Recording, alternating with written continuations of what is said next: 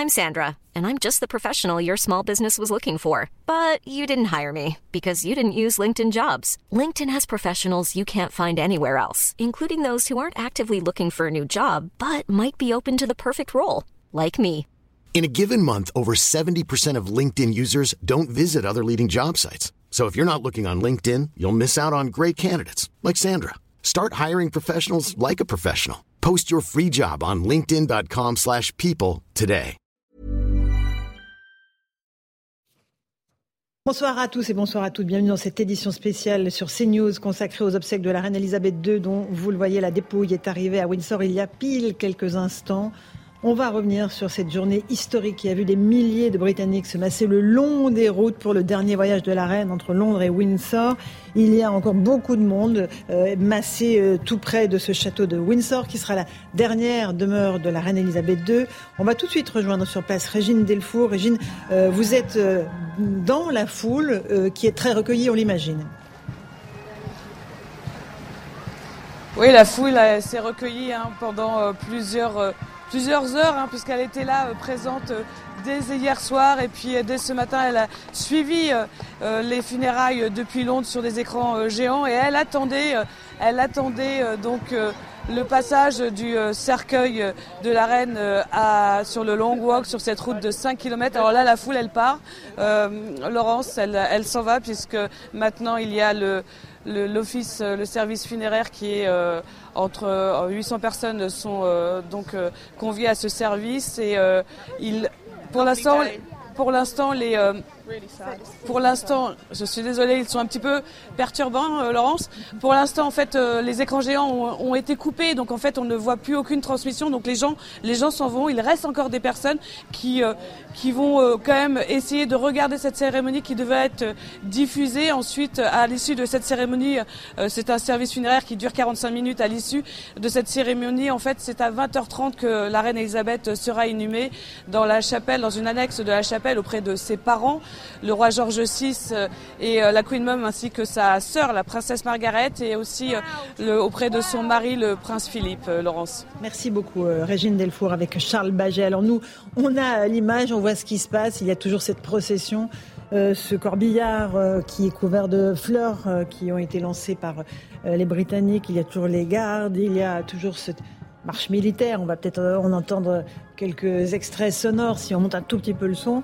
On est avec Louis Dragnel, chef du service politique d'Europe 1. Bonsoir Louis. Bonsoir, Vincent Laurence. Hervouette, éditorialiste à Europe 1. Bonsoir Vincent. Et Nathan Dever, agrégé de Bonsoir, philosophie. Laurence. Bonsoir, Nathan. On a ce, ce spectacle, donc euh, cette marche qui a démarré à Londres avec ce, ce corbillard qui est allé très lentement, Vincent Hervouette, pour rallier la dernière demeure de la reine, Windsor. Euh, encore une fois, on, peut saluer le caractère absolument mi- millimétré et euh, très euh, voilà, parfait, parfaitement organisé de, ces cérémonies. Ah oui, c'est un spectacle absolument extraordinaire. Tout le monde est fasciné. C'est évidemment une, très grande pompe euh, et funèbre, bien sûr, pour euh, cette, euh, ces, ces obsèques qui ont rameuté le monde entier, que l'on ne voit pas d'ailleurs sur l'image. Mhm. C'est une des grandes surprises, je trouve, euh, de ces célébrations, c'est que il y a toutes sortes de têtes couronnées, de chefs d'État, de chefs de Qui gouvernement. était là ce matin, et ils sont restés très invisibles à l'image. En revanche, tous les uniformes, le pas solennel, la musique, le rituel, on n'en avait pas fait autant pour la reine Victoria. Mhm. On n'a jamais fait ça. C'est un moment tout à fait spécial et tout ce peuple euh, rassemblé dans l'émotion derrière euh, sa reine en ce jour férié et tout le monde incliné vers le bas comme en prière.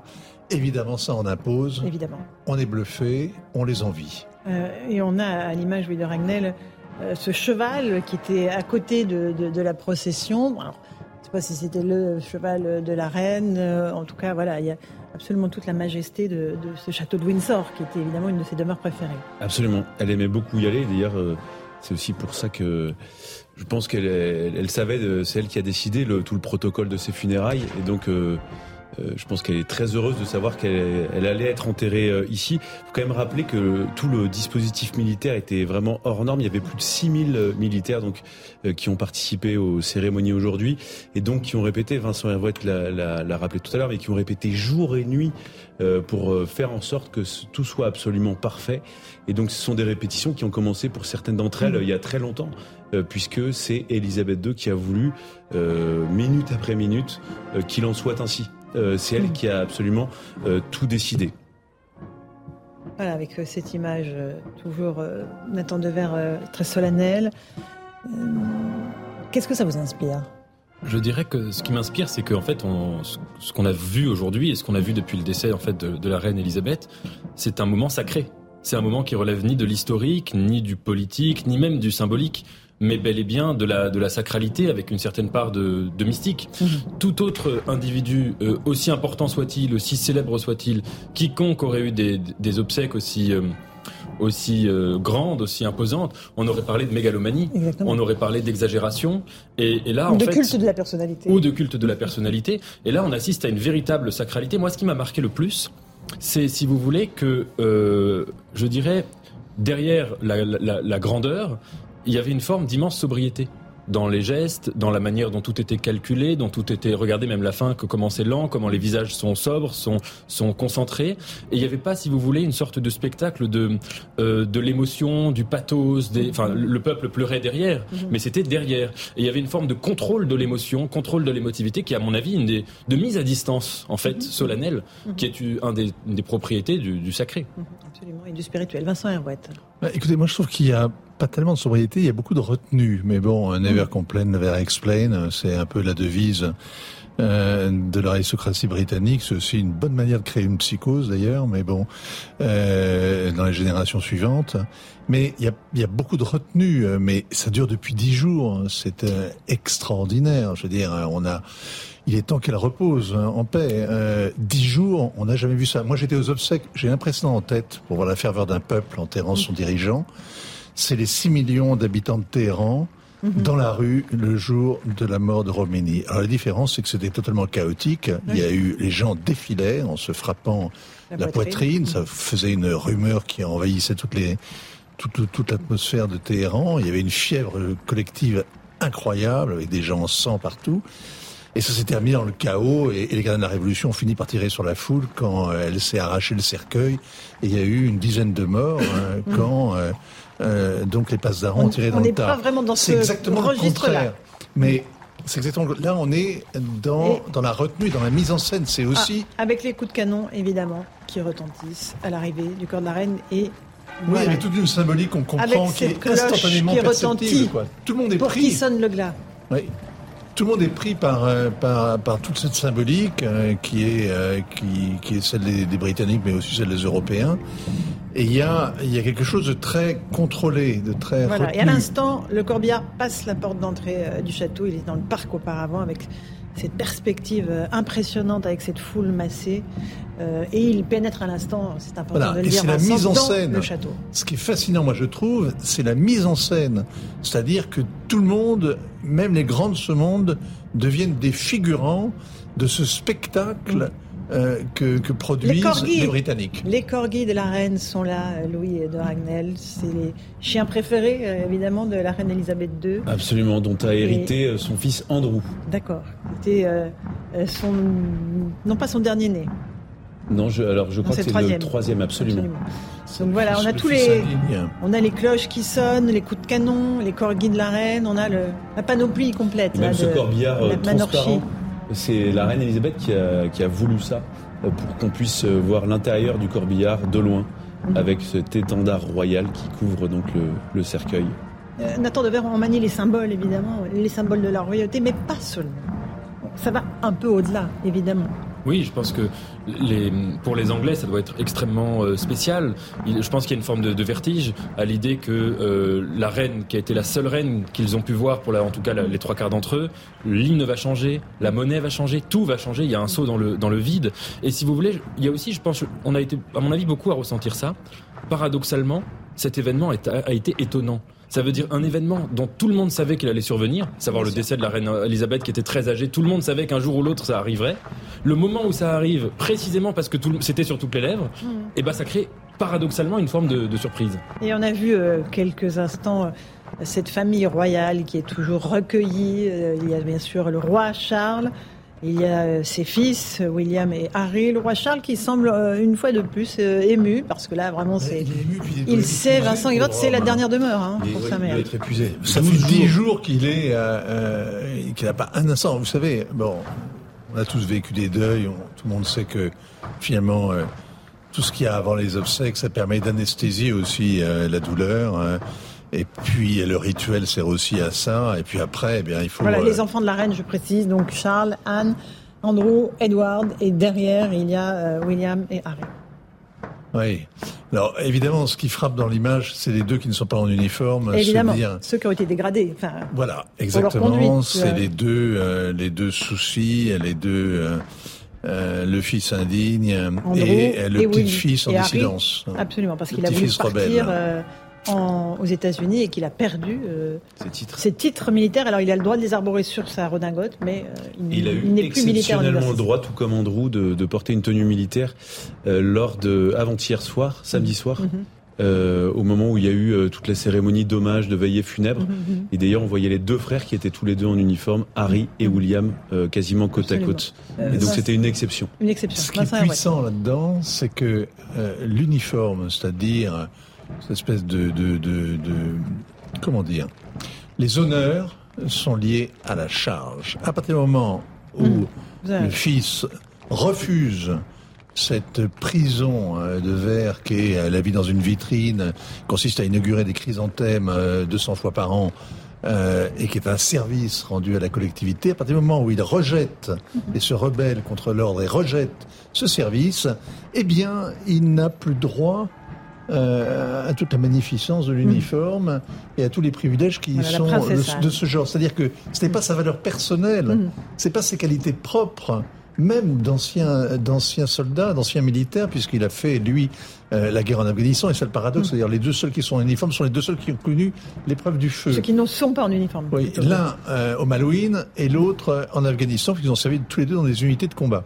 Mais ce qui est frappant, c'est que on le lui refuse l'uniforme mm. parce que il a, il a été, il ne, il ne remplit plus de charges, il ne rend plus de service, il a sa vie personnelle autour Andrew autour de la jouissance, qu'on lui reproche avec, euh, euh, et sans doute à juste titre, bien sûr, euh, mhm. avec son, son amitié scandaleuse pour ce... ce, ce oui, oui, qui, bon, c'est une histoire vraiment lamentable.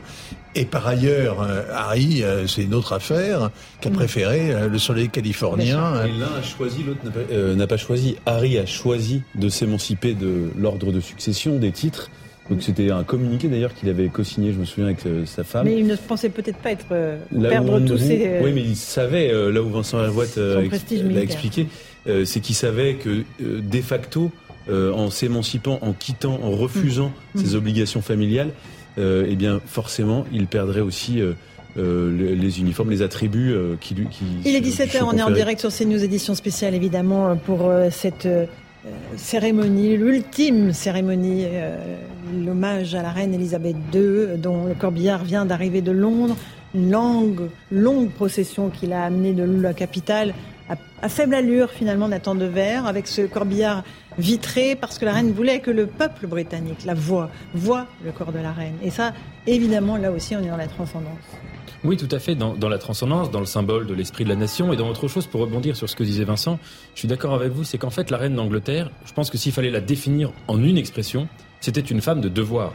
Et elle a incarné, pour reprendre un concept psychanalytique, elle a incarné en fait pas seulement le symbole de l'Angleterre, mais le surmoi le surmoi du peuple britannique pendant des décennies.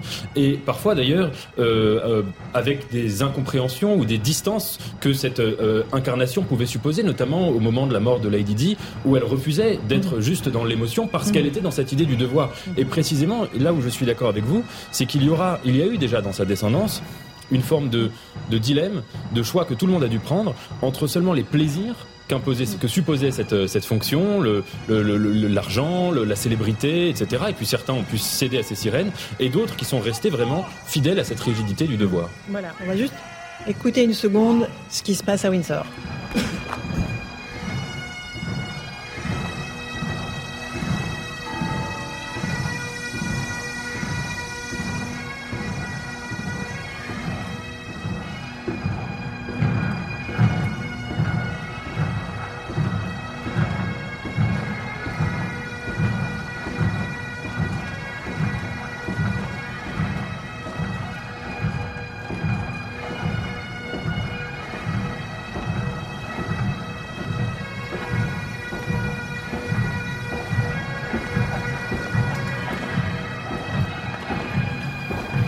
Voilà, c'est une image historique évidemment que nous vivons en direct sur CNews.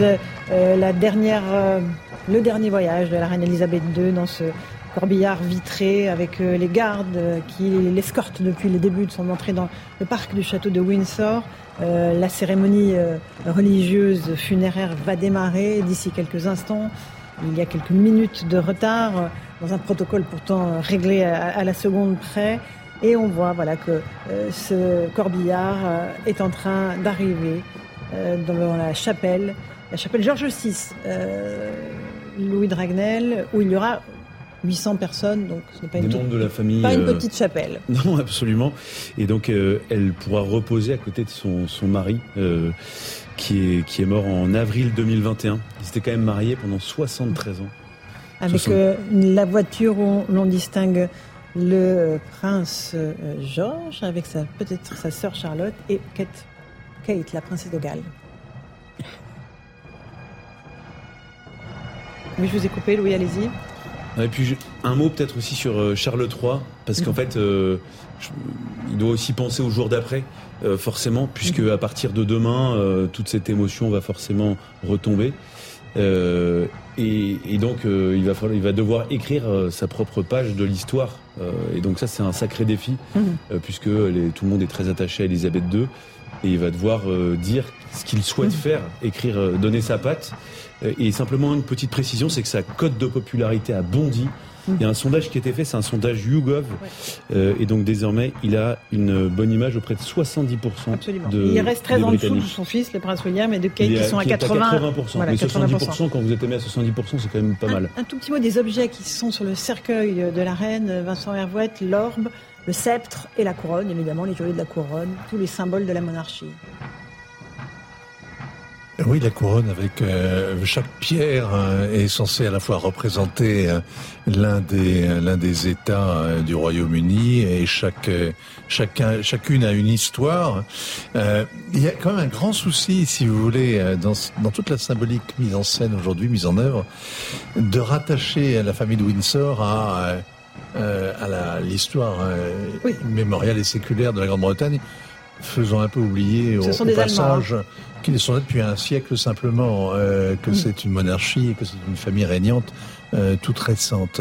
Mais je crois que finalement, dans, dans ce qu'on voit aujourd'hui, qui est assez fascinant, parce qu'il y, y, a plusieurs niveaux de lecture, évidemment, vous voyez, par exemple, on voit les soldats, là, on mm. dirait que c'est des soldats de parade, mm. on pourrait se croire à Monaco, on pourrait se croire... Pas du tout.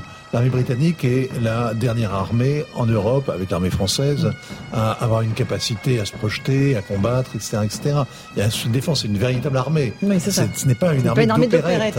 Ce n'est pas une armée d'opérette, même s'ils ont pour effectivement euh, tous ces euh, tous ces cérémoniaux qu'ils savent si bien mettre en œuvre, euh, des, des, des régiments parfaitement disciplinés de soldats qui marchent pas comme des petites des petits robots. Mais c'est magnifique. Ah, c'est absolument somptueux. Et ce que je veux c'est que les décorations, ce sont des décorations obtenues souvent au combat ou dans des le cadre d'opérations. Oui. Euh... Nathan Dever, un mot sur ces, ces, ces, symboles de la royauté, évidemment, qui sont déposés, scellés sur le... Oui, j'y tiens, j'y reviens, Vincent Hervoit, mais c'est important d'expliquer. une petite remarque justement sur ces symboles de la royauté, un petit peu dans l'esprit des mythologies de, de, de Roland Barthes, c'est que ces symboles-là, puis plus généralement toutes les images qu'on peut observer, euh, elles ont quelque chose qui incarne une suspension du temps une si on était juste dans cette scène, on pourrait se croire, hormis la voiture, on pourrait se croire dans un tout autre siècle, à une toute autre époque. On a l'impression que ce sont des images qui n'ont aucune date, si vous voulez. Et c'est ça, euh, tous ces symboles-là, et puis tout ce qu'on voit depuis le, décès de, la reine Elisabeth, c'est une suspension de l'esprit historique. Et paradoxalement, qui est totalement intégré à la modernité, totalement intégré aux éditions spéciales euh, des chaînes info, aux, aux, réseaux sociaux. Et donc, si vous voulez, c'est tout le paradoxe de ce spectacle britannique, qui est à la fois la chose la plus mécontemporaine, la plus presque conservatrice qui soit, et en même temps la plus moderne. Et c'est la reine qui a fait un des premiers mails, euh, qui a tweeté très tôt, si vous voulez. C'est ce paradoxe-là qui, à mon avis, incarne l'aspect très spécial de ce qu'on observe. et ce que l'on vit depuis jeudi. Vincent Herouette, vous voulez rajouter quelque oui, chose Non, non, c'est la société du spectacle, c'est vrai, c'est quand même le triomphe de la société du spectacle, ce que l'on voit là. Ce que je vous disais, c'est que pour Victoria, pour l'impératrice Victoria, il n'y a, pour la reine Victoria, qui était impératrice aussi des Indes notamment, il n'y a pas eu de, il n'y a pas eu dix jours comme ça de deuil. Mm-hmm. C'est assez récent. Bon, pour les symboles, le sceptre, le sceptre, c'est le doigt de justice, c'est le bras de justice. Hein. Euh, le globe, c'est la chrétienté. Euh, il est d'ailleurs surmonté d'une croix. Je pense que la musique s'est arrêtée, puisque le, le, corbillard est arrivé devant l'entrée de la chapelle de Windsor, la chapelle George VI, et que l'on va assister évidemment à la sortie de ce cercueil royal pour monter les marches donc de cette chapelle dans laquelle la reine sera enterrée aux côtés de son époux, vous l'avez rappelé, Louis Dragnel, et de ses parents, euh, le roi George V et son épouse, Vincent Herouette. toujours le même peloton qui vient chercher le, le, le Silence le pour Sur les mêmes visages, on les reconnaît. Oui, ce sont les mêmes soldats qui sont passés, ils sont passés à la postérité. Hein, Et qui se soutiennent les uns les autres en, portant ce cercueil. Oui, qui, symbolique magnifique. Qui est, comme chacun sait, très lourd. Mais voilà, il y a une. C'est, c'est, je, disais, je parlais de la société du spectacle, c'est peut-être un, un peu, comment dire, un, peu vulgaire de dire ça comme ça, mais Parce que c'est la effectivement, c'est un spectacle qui est fait pour la télévision et qui est en Vision et qui attire combien de, milliards Au total, on pense 2 milliards. 2 milliards de mm. téléspectateurs regardent ces images scotchées comme nous à l'écran, essayant de discerner ce qu'il faut en, en penser et en même temps euh, admiratif de la chorégraphie quoi qui est offerte de l'organisation parfaite. parfaite. Et c'est un spectacle où on ne voit, je le répète, ça la curiosité, que, que, que, le corps de la reine. Enfin voilà. On, dit, on imagine le corps de la reine, mm-hmm. on voit le, le, le souverain, Charles III, sa peine, mm-hmm. sa fiche, sa fatigue aussi.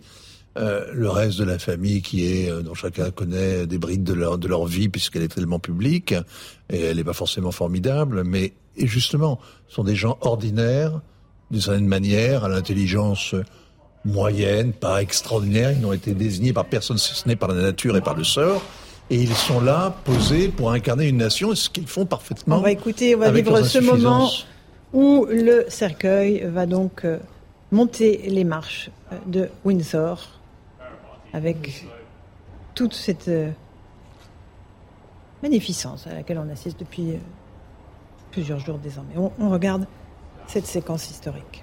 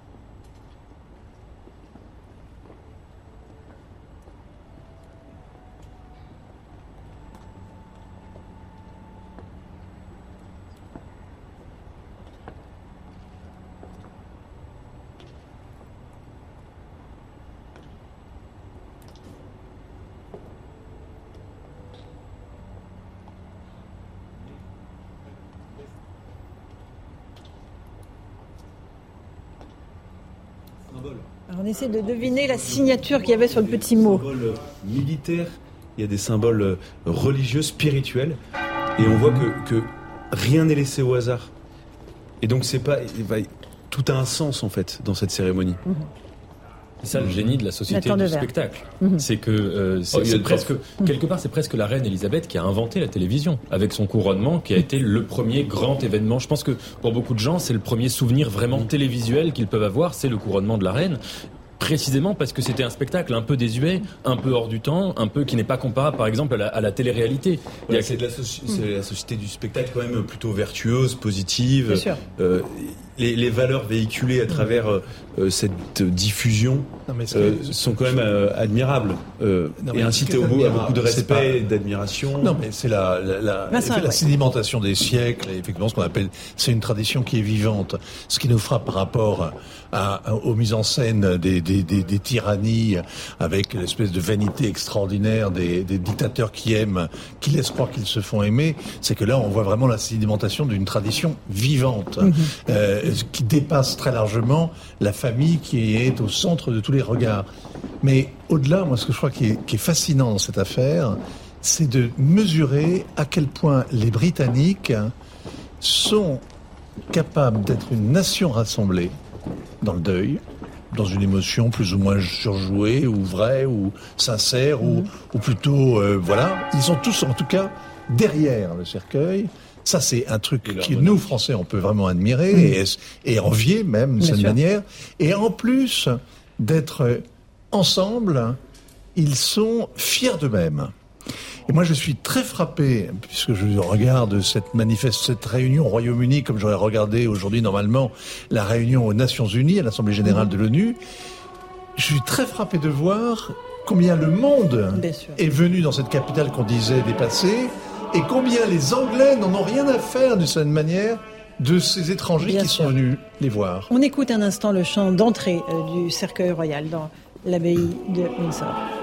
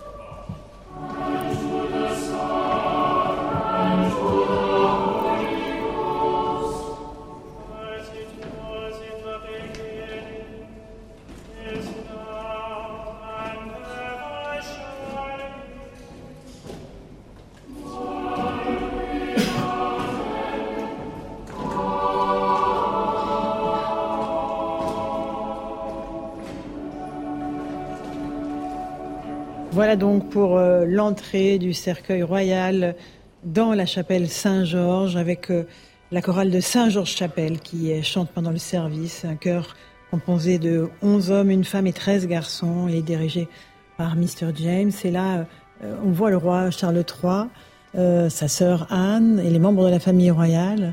Euh, qui très recueilli, Kate Middleton avec ses enfants, la princesse de, Galles avec William et leurs deux aînés, le prince Louis et la princesse Charlotte. Et là, on, on, sent encore une émotion euh, qui étreint cette famille royale, qui est éprouvée évidemment, parce que là, on entre dans le Saint des Saints. Euh, Louis Dragnel, on entre dans la chapelle de, de Windsor, chargée symboliquement. C'est là que le père de la reine euh, est, enterré, sa mère, ses grands-parents. Donc euh, c'est vrai que c'est euh, voilà, on peut imaginer que pour cette famille royale, c'est un moment particulièrement poignant. Absolument. Le prince George, évidemment. le prince George. Je crois qu'on ne parle pas d'enterrement, mais je crois qu'on dit que son corps est déposé mhm. dans, le, dans le caveau familial. déposé et pas enterrement parce que d'ailleurs jusque dans les, moindres détails le, à l'intérieur du cercueil on l'a déjà beaucoup dit mais donc il y a du plomb pour éviter l'oxydation du corps de, de la mhm. reine Elisabeth, et donc euh, ce qui permet de préserver mhm. son intégrité physique. Et on voit le cercueil qui va être déposé une fois de plus sur le catafalque, recouvert de pourpre, une étoffe pourpre qui symbolise la monarchie britannique. Et je, note simplement la, intéressant, il y a la présence de Madame le Premier ministre britannique Liz Truss, euh, qui était euh, qu'on a aperçu tout à l'heure, qu'on peut distinguer en haut à gauche de l'écran, enfin tout sur la précédente image. Nathan Devers. Oui, mais ce qu'on voit justement aussi, c'est que pour revenir sur ce qu'on disait tout à l'heure sur les sur les sur les plans, les cadrages, c'est qu'on ne voit typiquement vraiment que la reine. C'est elle qui est au, mhm. au, centre.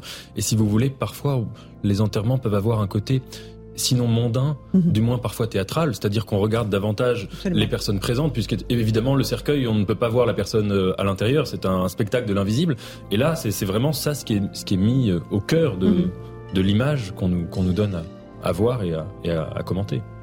Voilà, alors que la famille royale va prendre place dans cette chapelle de Windsor, le roi Charles, la reine consort, la comtesse de Wessex, la duchesse de Sussex, le duc de Kent, euh, voilà, ils vont s'installer, prendre place autour de ce catafalque euh, avec euh, le cercueil de la reine, les joyaux de la couronne, l'orbe et le sceptre, les symboles de la royauté. Et c'est le service qui sera dirigé par le doyen de Windsor, avec des prières prononcées par le recteur de Sandringham, pour être très précis. Voilà pour cette cérémonie qui a été parfaitement euh, préparé, huilé. Le roi Charles, son épouse Camilla prennent place pour cette cérémonie que nous allons vivre euh, en direct sur CNews, la dernière cérémonie en hommage à Elisabeth II, un spectacle incroyable qui nous est offert euh, par la Grande-Bretagne depuis le décès de sa souveraine bien-aimée, 70 ans de règne une longévité exceptionnelle, une tempérance aussi qui lui ont permis de surmonter les épreuves, les scandales qui ont jalonné euh, euh, sa vie de, famille, euh, et une reine pleurée par tout son royaume, en tout cas ceux qui se sont pressés par milliers pour voir son cercueil lorsqu'il était à Londres et désormais à Windsor, où cette cérémonie religieuse va commencer. On va euh, la vivre en direct sur CNews. On rejoindra dans un deuxième temps nos envoyés spéciaux qui, euh, évidemment, euh, ont vu et recueilli les émotions, les impressions des Britanniques.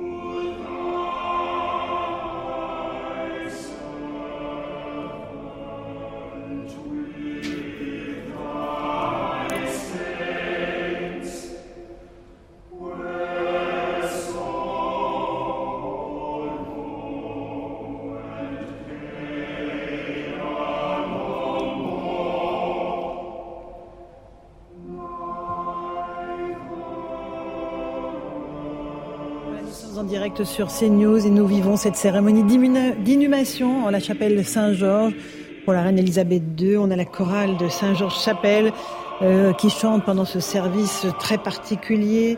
Euh, un chœur composé de 11 hommes, une femme et 13 garçons et qui va tout au long de la cérémonie euh, accompagner les prières qui seront dites par le doyen de Windsor ainsi que le recteur de Sandringham.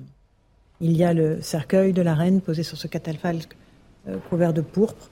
Et la cérémonie en elle-même va démarrer, puisqu'on voit le public, les 800 personnes qui sont présentes dans cette chapelle, se lever pour écouter les premiers mots de la liturgie qui seront prononcés par le doyen de Windsor.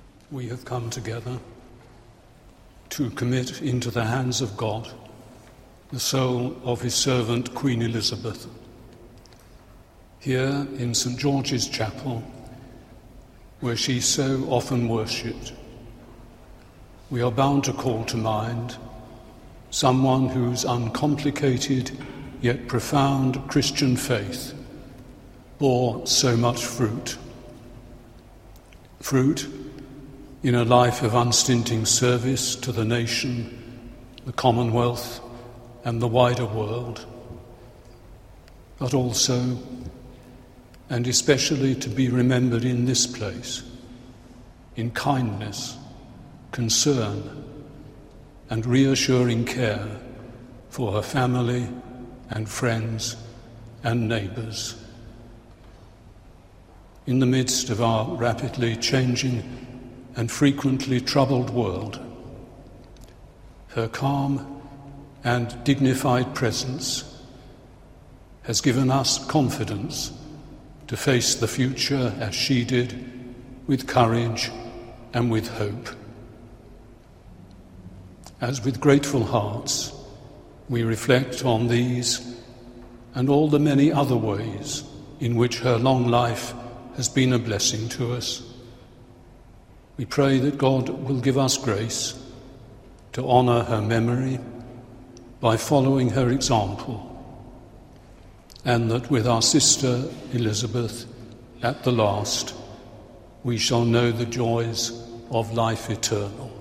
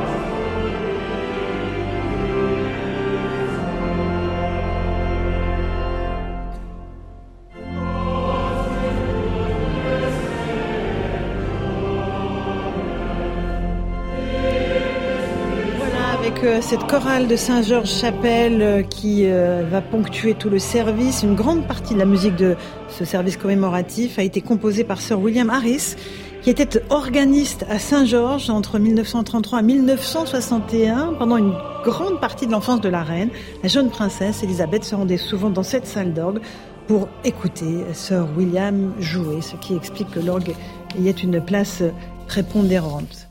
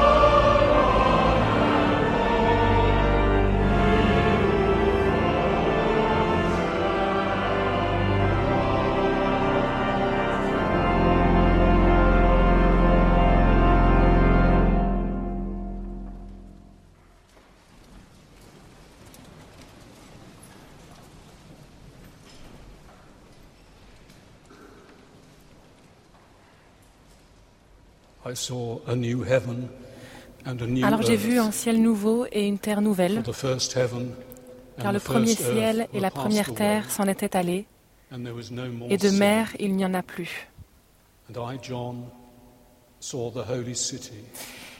Et la ville sainte, la Jérusalem nouvelle, je l'ai vue qui descendait du ciel, d'auprès de Dieu, prête pour les noces, comme une épouse parée pour son mari.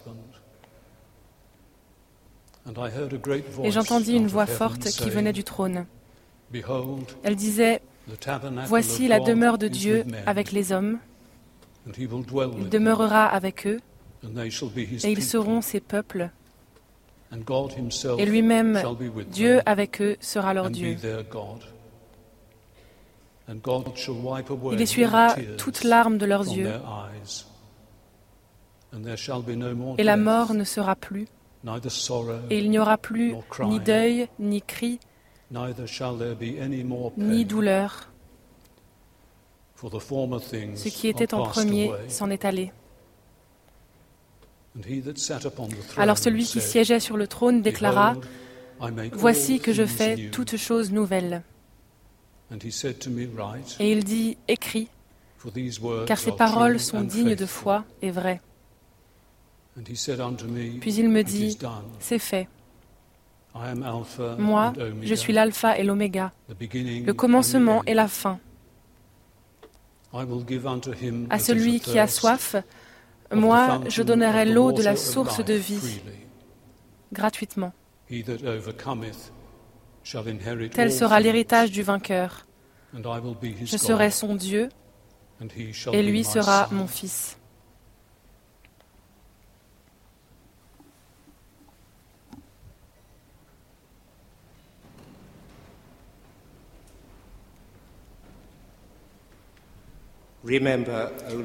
Rappelle-toi, Seigneur, de ta servante Élisabeth, qui s'en est allée avant nous dans la foi et qui, qui aujourd'hui repose en paix. Conformément à tes promesses, accorde-lui et à tous ceux qui reposent dans le Christ la lumière et la paix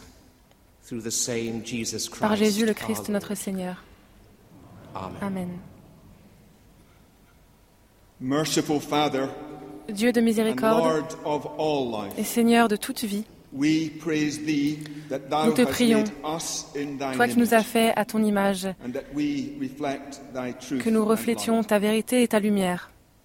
We give special thanks Nous te rendons for grâce the life of Thy pour la vie de Elizabeth, ta fille Élisabeth, for the mercy pour she la received miséricorde from qu'elle a reçue de toi et pour l'exemple qu'elle nous a donné par sa vie de service, d'amour et de foi.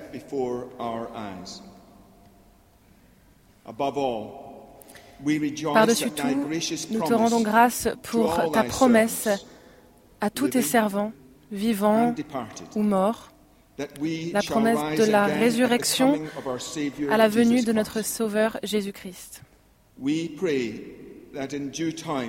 Nous te we prions que nous with puissions our sister partager avec vision notre sœur when we shall see cette vision face claire lorsque nous Jesus verrons Christ, ta face our Lord. par Jésus-Christ notre Seigneur. Amen. Père de toutes choses, nous te prions pour ceux que nous aimons mais qui nous ont quittés. Accorde-leur la paix. Fais briller ta lumière perpétuelle sur eux. Et dans ta sagesse aimante et ton pouvoir, faisant des instruments de ta volonté parfaite. Par Jésus le Christ notre Seigneur. Amen. Seigneur, Nous t'implorons, aide-nous chaque jour, tout au long de notre vie, jusqu'à ce que les ombres s'allongent et que le soir de nos vies vienne, Jusqu'à ce que our work is done. la flamme de la vie s'éteigne et jusqu'à ce que notre travail soit fini. Ensuite, Seigneur, dans ta miséricorde, accorde-nous une demeure sûre, un repos and saint peace at the et la paix last, through Jesus par Jésus le Christ, notre Lord. Seigneur. Amen. Amen. Lord God Almighty, Dieu Tout-Puissant, roi de la création, bénis notre roi et tous les membres de la famille royale. Que la piété soit leur guide, que la sainteté soit leur force, que la paix sur terre soit le fruit de leur travail. et que leur joie au ciel soit ton don éternel. Par Jésus le Christ notre. Seigneur. Amen.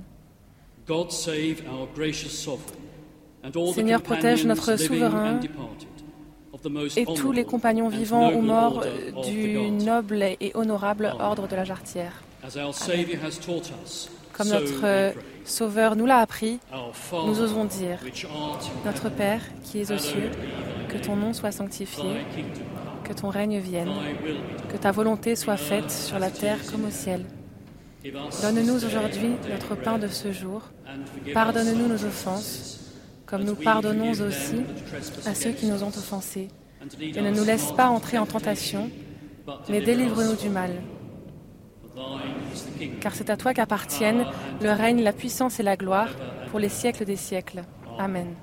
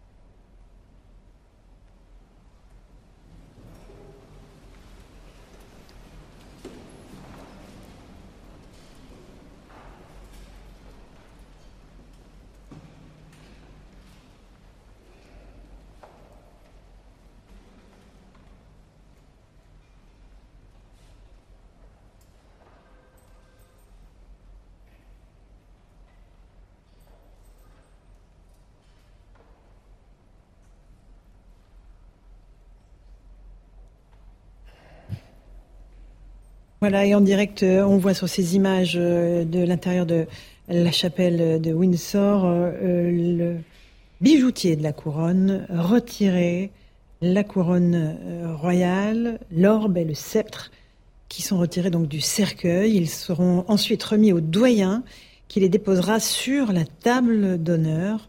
C'est un cérémonial, voilà, qui évidemment est séculaire et euh, on voit cet orbe et ce sceptre, symbole de la monarchie, euh, qui euh, sont retirés du cercueil, qui sont retirés du cercueil et remis au, doyen qui les dépose sur la table d'or. Voilà la, la, couronne royale avec les joyaux impériaux, la couronne impériale d'État, dont les joyaux vous le mentionnez, Vincent, et votre présente, sont censés symboliser les États de ce Royaume-Uni. Et voilà, ce cérémonial où l'on verra ces objets sacrés être déposés sur la table d'honneur avant d'être repris dans quelques semaines, peut-être quelques mois, par le nouveau roi Charles III au moment de son couronnement. On n'a évidemment pas la date de ce couronnement. La puissance temporelle va maintenant s'incliner devant la puissance divine. Absolument. Parce que dans cette église, euh, on est censé prier et on a entendu euh, le Notre Père réciter. Euh, il n'y aura visiblement pas de, de c'est une église anglicane, mais c'est quand même la chef de l'église anglicane que l'on enterre. Que enterre aujourd'hui. Mm-hmm. Et puis cette action de, de, retirer la couronne et, et le sceptre, c'est aussi le symbole de la, de la perpétuation, si vous voulez, euh, de l'idée monarchique. Là, je pense quand même que on a assisté à une, à une page historique, à une page séculaire, même de souvenirs qui n'étaient pas vécus mm-hmm. par nous, mais de souvenirs euh, racontés, si vous voulez, qui étaient fermés. Et là, c'est quand même l'idée que l'enterrement est aussi non pas un couronnement, pas encore, mais une, une passation de, de flambeau, ou plutôt en l'occurrence ici de, de couronne. Oui, je, je, non, je suis d'accord avec vous et je trouve que ça, ça rappelle aussi qu'Élisabeth II, toute souveraine qu'elle fut, euh, et comme tous les hommes, euh, tu es poussière et tu redeviendras poussière, c'est cette phrase euh, qui est assez forte. Et donc, et, face à la mort, euh, elle est comme tout le monde. Et on entendait au début de la cérémonie Nathan de Verre un extrait de l'Apocalypse selon Saint Jean. Oui, tout à fait. C'est un extrait, c'est à la fin de l'Apocalypse, si je ne me trompe pas, où justement euh, Dieu décrit à Jean euh, le, la vision de la Jérusalem céleste avec une phrase qui illustre un peu l'image de la, de la couronne. Mhm. La Jérusalem céleste est décrite comme euh, à la fois en or et en verre, c'est-à-dire elle sera belle d'un or transparent. Et c'est exactement là comme les, comme les joyaux de la couronne, c'est-à-dire à la fois l'idée d'une splendeur et en même temps l'idée d'une splendeur qui est totalement perméable au regard. Et finalement d'ailleurs l'idée d'un d'un enterrement séculaire, ancien, traditionnel, qui est diffusé dans toutes les télévisions. C'est ça?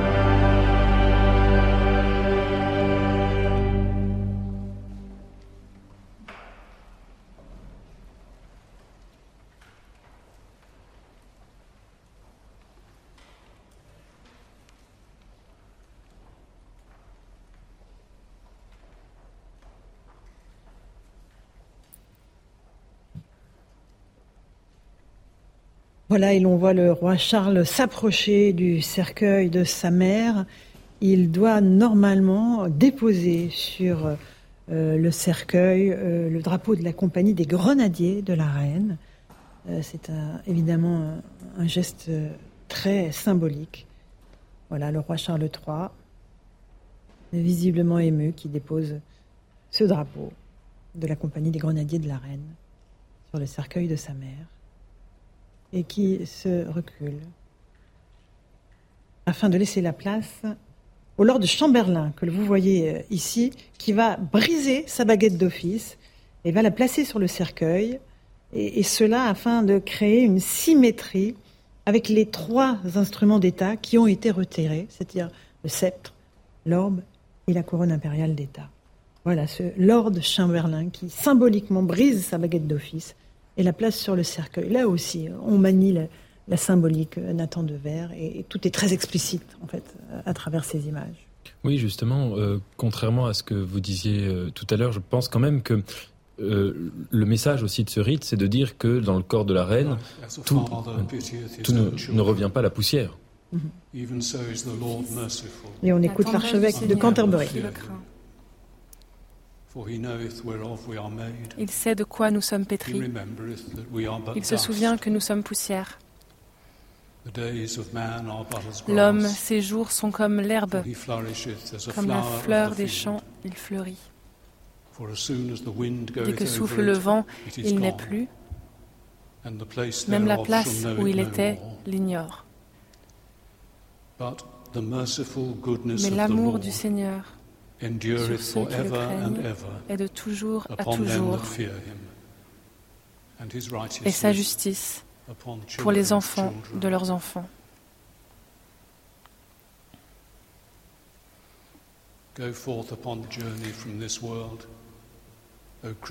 Maintenant, tu peux quitter ce monde, âme chrétienne, au nom de Dieu le Père Tout-Puissant qui t'a créé, au nom de Jésus-Christ qui a souffert pour toi, au nom du Saint-Esprit qui t'a fortifié, en communion avec tous les saints, et des, anges, des archanges et de l'armée des puissances célestes. Qu'aujourd'hui tu vives dans la paix et que ta demeure soit dans la Jérusalem céleste. Amen. Voilà, c'était donc euh, la fin du sermon par le doyen de Windsor. C'est toujours le doyen de Windsor qui préside cette cérémonie depuis le début, une cérémonie assez courte. Hein. La reine ne voulait pas quelque chose de long et d'ennuyeux, elle l'avait spécifié. Euh, et donc on, a assisté. Ainsi, il a plu au Dieu Tout-Puissant de reprendre, reprendre dans sa miséricorde divine la vie terrestre de la très haute, très puissante, très excellente, défunte monarque, Élisabeth II. Par la grâce de Dieu, du Royaume-Uni, de Grande-Bretagne et d'Irlande du Nord, ainsi que des autres terres et territoires, reine, chef du Commonwealth, défenseur de la foi et souveraine du très noble ordre de la jarretière.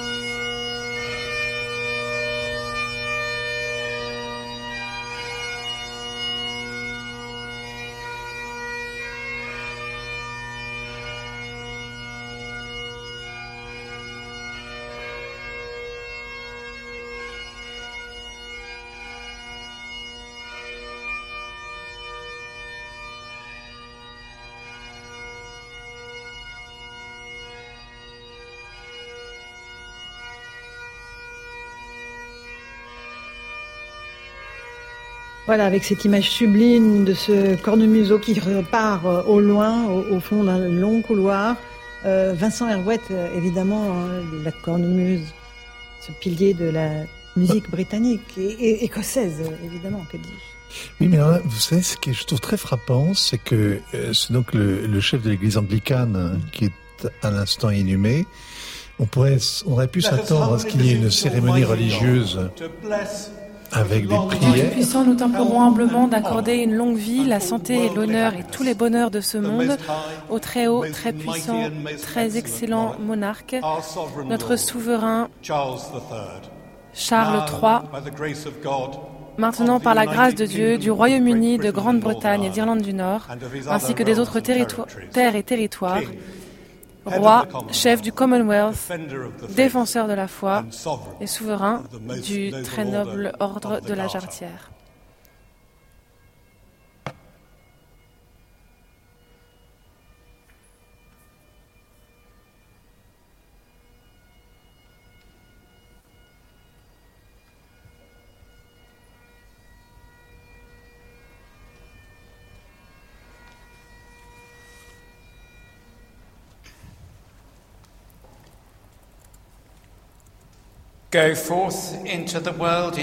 Allez dans le monde en paix. Ayez du courage et défendez ce que vous savez être bon. Ne rendez pas le mal par le mal. Fortifiez les craintifs. Soutenez les faibles, aidez les affligés. Aimez et servez le Seigneur. Réjouissez-vous dans le Saint-Esprit.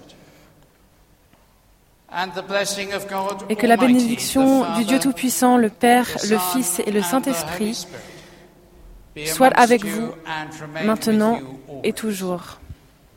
Amen.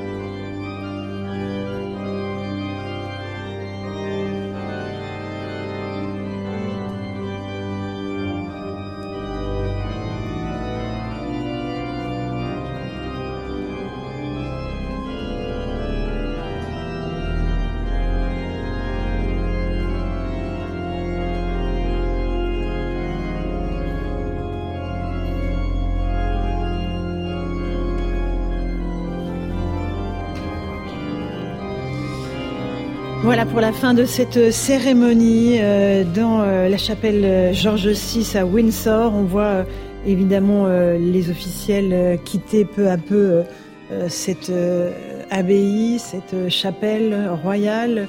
Le cercueil de la reine a été descendu dans le caveau royal de Windsor.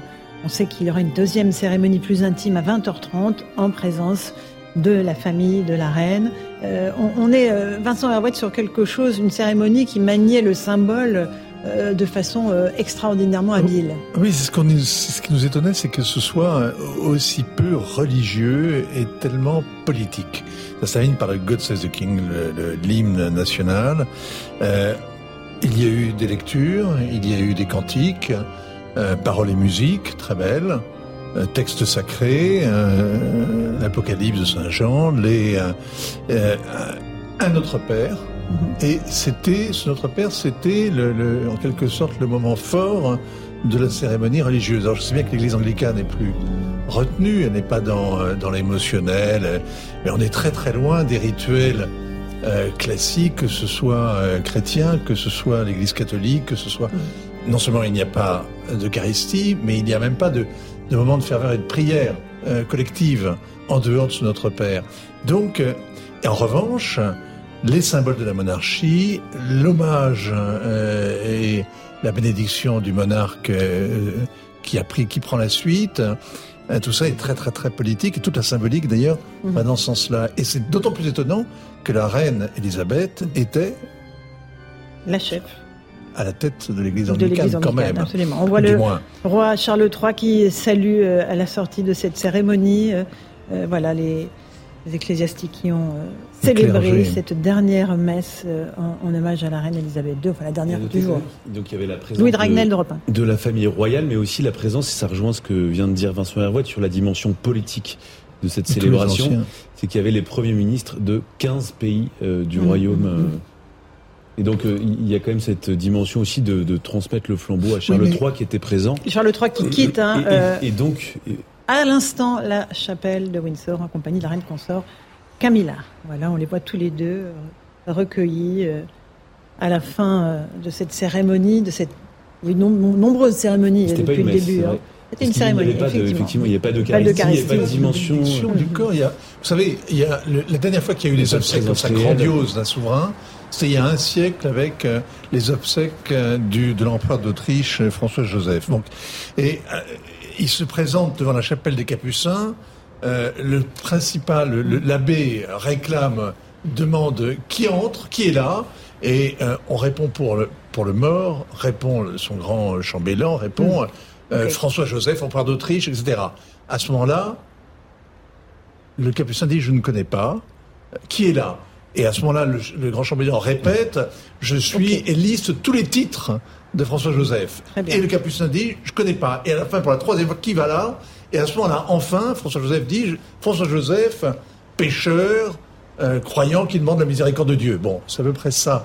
Euh, les paroles, pas forcément exactes, mais c'est ça l'esprit on est à l'opposé avec cette cérémonie mhm. pour les obsèques de la reine Elisabeth II, qui, aura resté, qui sera restée jusqu'au bout la reine Elisabeth II, le plus long règne à la tête du Commonwealth. qui a demandé expressément une cérémonie courte, pas ennuyeuse, c'est ce qu'elle avait demandé euh, à ceux qui euh, pouvaient exécuter euh, cette cérémonie d'obsèques.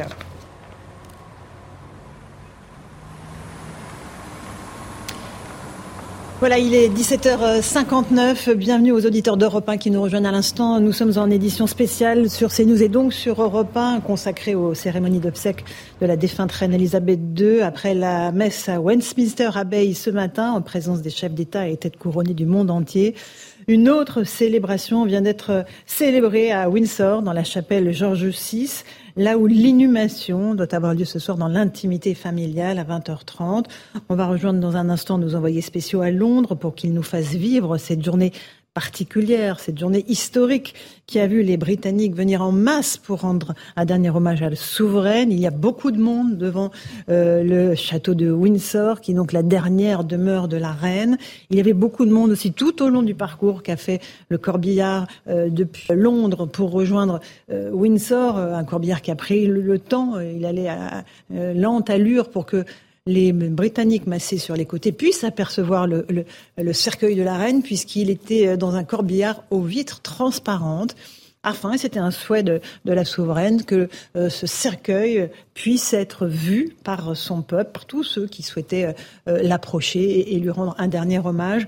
nous sommes avec Louis de Ragnel, chef du service politique d'Europe 1, Vincent Hervouet, éditorialiste à Europe 1, Nathan Dever, agrégé de philosophie. On accueille Simon Guillam. Bonsoir, vous êtes un grand connaisseur de la monarchie britannique. Vous appartenez à la direction de Vivendi. On a vécu cette cérémonie assez incroyable, très rapide, très dense, au cours de la laquelle le roi, voilà, Charles III, a rendu hommage à, la souveraine. Il a déposé sur le cercueil le drapeau des grenadiers de la reine. Il a été fait, évidemment, il a été promu dans l'ordre de la Jarretière, qui est le plus prestigieux des, ordres britanniques.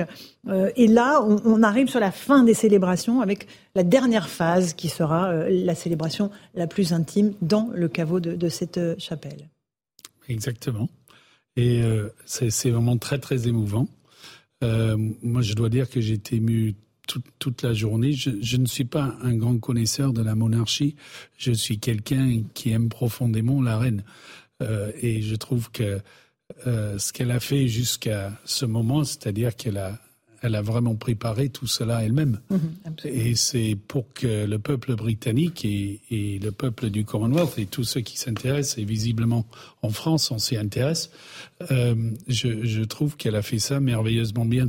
Donc euh, félicitations à elle. Voilà, il est 18h01, on est en direct sur CNews et sur Europe 1, euh, alors que voilà le, roi Charles III quitte euh, euh, l'abbaye, en tout cas du, château de Windsor. Il sera là ce soir, évidemment, pour participer à cette cérémonie intime. Euh, que, évidemment, qui sera le dernier hommage euh, à, la reine Elisabeth II. On va rejoindre euh, sur place, non loin de ce château, l'une de nos envoyées spéciales, Régine Delfour, avec Charles Baget. bonsoir à tous les deux. quelle est l'atmosphère autour de vous? Est-ce qu'il y a beaucoup de recueillement, de, calme, de respect, Régine? Eh bien, écoutez, Laurence, ils viennent juste d'applaudir puisque à la fin de la cérémonie, une photo de la reine d'Angleterre avec sa date de naissance et sa date de mort a été euh, a été incrustée. Là, il y a d'autres photos de la reine d'Angleterre quand elle était enfant. Il y a plusieurs films. Ils ont applaudi quand ils ont vu cette euh, cette image. Alors euh, toute la journée, évidemment, il y avait énormément d'émotions. Beaucoup avaient dormi la veille ici pour être sûr d'être aux premières loges, puisque beaucoup ne voulaient pas aller à Londres. Ils avaient peur de ne pas pouvoir voir ce cercueil. Ils ont suivi, grâce aux écrans géants, toute cette journée, la cérémonie, toutes ces funérailles à Londres, et puis le parcours où vous l'avez dit, de nombreuses personnes étaient présentes pour saluer une dernière fois euh, la reine. Alors beaucoup ont choisi aussi ce, cet endroit, Windsor, puisque Windsor c'était euh, une, une des euh, maisons préférées de, de la reine d'Angleterre. Elle disait même qu'on le disait que c'était sa maison. Elle avait un lien vraiment très très très particulier avec avec Windsor puisqu'elle elle avait séjourné pendant la guerre avec avec sa sœur. Elle y était allée aussi ensuite pendant la Covid. Elle en avait fait en fait sa résidence.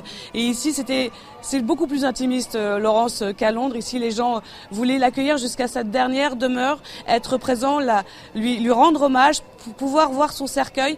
Et il a eu énormément d'émotions. J'ai pu après rencontrer, reparler avec des personnes que j'avais rencontrées début, euh, tout au début euh, hier soir, et, et j'aurais demandé en fait ce qui, euh, comment s'était passé ce moment quand ils ont vu le cercueil. Alors beaucoup m'ont dit et, eh bien, euh, bah, j'ai pleuré, euh, j'ai pas honte de le dire. Et puis, euh, quand j'ai vu le cercueil, je savais qu'elle était morte, mais je réalisais pas qu'elle était morte. Elle fait partie de ma vie depuis tant d'années. Elle, est partout. voilà, elle n'est plus là pour beaucoup. Laurence, c'est une grand-mère. Et, aujourd'hui, ici à Windsor, il voulait vraiment l'accompagner jusqu'à sa dernière demeure. Merci beaucoup, Régine Delfour, Charles Barget. Vous nous avez fait vivre cette journée si particulière, ces images historiques évidemment avec euh, euh, ce, ce, cercueil royal qui était déposé au cœur de cette chapelle Saint-Georges à Windsor, avec le sceptre et l'orbre qui sont avec la couronne impériale, qui sont les, les symboles de la monarchie qui ont été retirés à la fin de cette cérémonie. On va l'expliquer aux auditeurs d'Europe 1 qui n'ont pas vu cette cérémonie, qui ont été retirés du cercueil, placés sur euh, la table d'honneur. Et ensuite, voilà, ça veut dire que c'est le futur roi Charles III qui se les appropriera le jour de son couronnement. Louis Dragnel, vous êtes le chef du service politique d'Europe 1. On vient de vivre une journée hors norme, évidemment, une journée...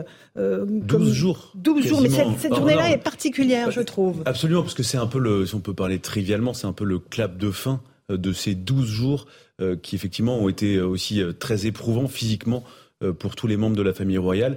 Donc avec effectivement cette, cette cérémonie religieuse dans, dans la cathédrale de, dans l'église de Windsor. et puis en ce moment même, à l'heure à laquelle nous, nous, sommes en train de parler, Élisabeth II, donc son, cercueil est en train de, de descendre. Mhm. dans le caveau qu'elle-même a fait construire en fait parce que figurez-vous que la, la famille royale n'avait pas de caveau et donc c'est en 1962 euh, qu'Élisabeth II a commandé euh, ce caveau euh, dix ans après la mort de son père parce qu'elle trouvait que son père méritait une meilleure sépulture à l'époque. Et depuis, en fait, donc, tous les membres de la famille royale mhm. sont enterrés dans ce caveau qui est donc très récent et qui est construit juste à côté de l'Église qui, elle, pour le coup, a été construite au, au XVe siècle et donc est, beaucoup plus ancienne. Mhm. Vincent Hervouette, une journée qui a manié les symboles avec la ferveur du peuple, il faut, vraiment le noter, c'est quelque chose qui a accompagné ces, journées de, de célébration. et une cérémonie politique, plus politique que religieuse, il y a quelques instants. Mais c'est très curieux, c'est une, une, journée qui est assez déconcertante parce que le monde entier s'est réuni à Londres, mais on n'a pas vu le monde qui était là. Euh, les caméras nous ont jamais montré euh, ni euh, le, vice-président chinois, ni même Joe Biden, ni Emmanuel Macron qui étaient perdus dans la foule. Les Anglais, en revanche, étaient omniprésents, à savoir au bord des, avenues à, applaudir le, passage du cortège, la famille royale euh, évidemment euh, euh, à Westminster et ce soir les dignitaires hein, de la cour, les anciens, les premiers ministres de tous les dominions, ex ex colonies et désormais pays du Commonwealth, qui mhm. étaient réunis donc rassemblés la petite famille, mais la, la famille élargie, mais la famille britannique, mhm. la famille du Royaume-Uni et du Commonwealth. C'est-à-dire que le monde qui était venu assister à l'inhumation de cette souveraine euh, qui était en quelque sorte la grand-mère de toute l'Europe et, le vétéran de tous les chefs d'État, eh bien, le monde était euh, pas si important que ça. C'était d'abord une affaire de Britanniques. C'est une affaire de, c'est la reine et ses sujets, mm-hmm. et c'est elle qu'ils ont porté en terre, et c'est eux qu'on a vus à l'image ça servait à rien de jouer des coudes pour être sur la photo. Voilà. Alors que le monde entier regardait au fond. Oui. On a vu que la reine. téléspectateurs, tout le monde a mm. admiré le rituel, les uniformes, mm.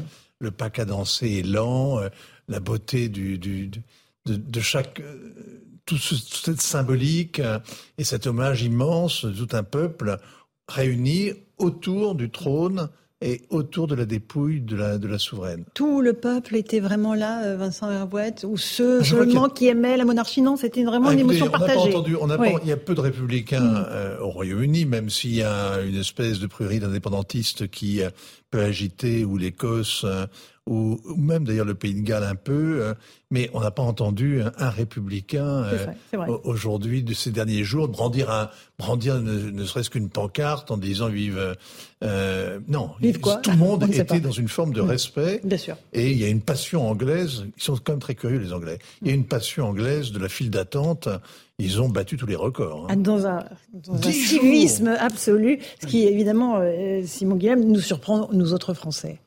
Oui, oui, je, je, je, disais tout à l'heure à, un ami, je pense qu'en en, Grande-Bretagne, on fait un peu mieux la queue qu'en France, si je peux me permettre.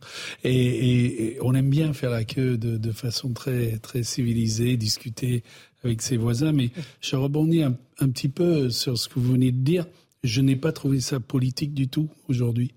Euh, J'ai trouvé que c'était un moment que la reine partageait avec les citoyens et je pense qu'on a mis surtout en exergue les citoyens, effectivement, et je trouve ça formidable. Et euh, je dirais les chefs d'État, c'est très bien, mais ils étaient là au même titre que tous ceux qui, mhm. toutes celles et ceux. Tous les anonymes et qui étaient sur le bord de la curieux mes, mes co-citoyens, mes compatriotes. Mhm, mhm. Je, je, trouve que c'est un énorme respect pour une femme qui, qui était là, qui était dans la constance, dans le devoir, euh, pendant 70 ans. Mhm. Et je trouve ça très respectueux et, et je trouve ça très émouvant. Nathan Devers, un petit mot. Ah, bah, je, lisais ce matin Qu'est-ce qui vous a marqué par, par, hasard une phrase qui, à mon avis, va tout à fait dans, décrit tout à fait cette journée. Une phrase de Nabokov. Il disait aujourd'hui, j'ai vu, je viens de voir les souvenirs futurs de quelqu'un.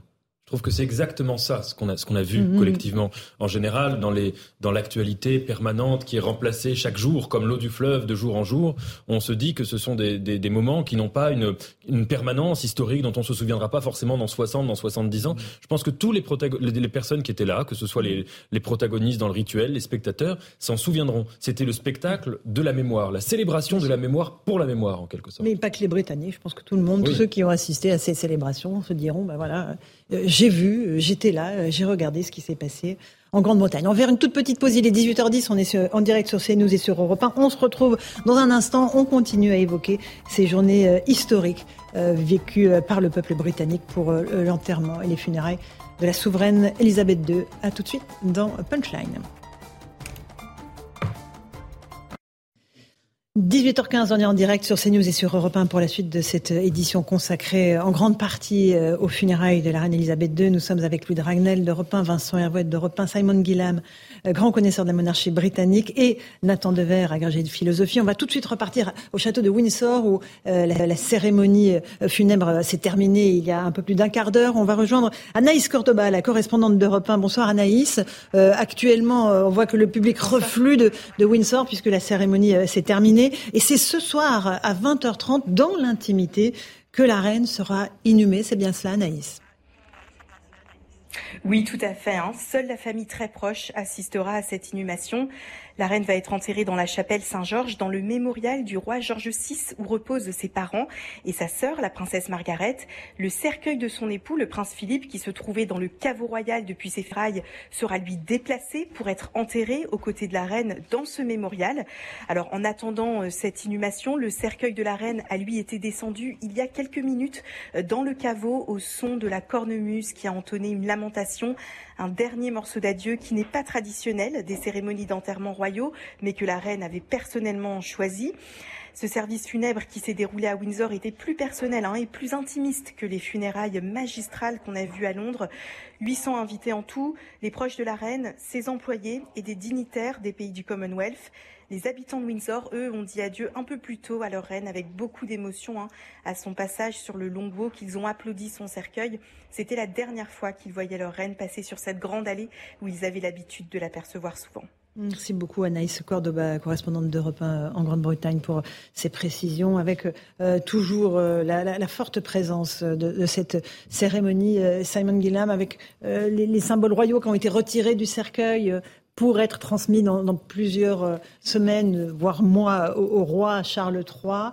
Euh, ce n'était pas une cérémonie politique euh, cet après-midi pour vous, c'était autre chose? Oui, non, ce n'était pas politique pour moi, c'était au-dessus de la politique. Mhm. C'est-à-dire, c'était la, célébration d'une vie et puis une sorte de remerciement au peuple, dans, dans, les deux sens. Le peuple qui remerciait la reine et la reine qui voulait partager ça avec, avec le peuple. Donc, non, je n'y vois rien de politique. Euh, on va revenir maintenant sur ce qui s'est passé au cours de cette journée qui euh, a été véritablement historique pour euh, marquer ces funérailles de la reine Elisabeth II, puisque c'est à midi qu'a démarré la cérémonie à l'abbaye de Westminster. On va faire le point avec ce sujet de Yann Effele et puis on y revient dans un instant.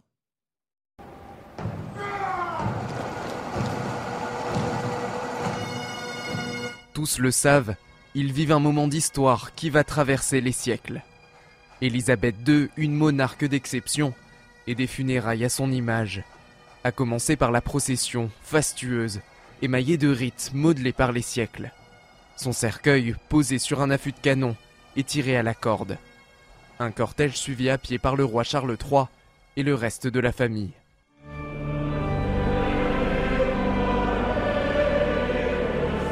Direction l'abbaye de Westminster, totalement pleine.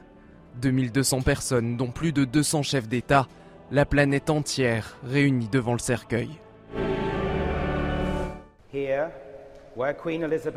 Ici, où la reine s'est mariée et a été couronnée, nous nous sommes réunis tous ensemble, notre pays, le Commonwealth et toutes les nations du monde. Nous pleurons sa disparition et nous nous souvenons de sa longue vie de service charitable. La quinzième et dernière première ministre de la reine monte à la tribune pour une lecture d'un passage de l'Évangile. Puis l'archevêque de Canterbury prononce le sermon. Sa Majesté la Reine avait déclaré dans le célèbre discours de son 21e anniversaire que sa vie entière serait dédiée au service de la nation et du Commonwealth. Rarement une promesse n'a été aussi bien tenue. Puis suivent deux minutes de silence, rompu par un God Save the King. Le cercueil part pour son ultime voyage, celui qui le mène au château de Windsor, résidence d'État préférée de la reine, désormais sa demeure pour l'éternité. Et on rejoint à Londres Vincent Fernandez avec Thibault Marcheteau. Bonsoir à tous les deux. Vous êtes euh, dans les rues de la capitale où il y a encore euh, beaucoup d'émotions. C'est cela, c'est ce que vous avez constaté, Vincent?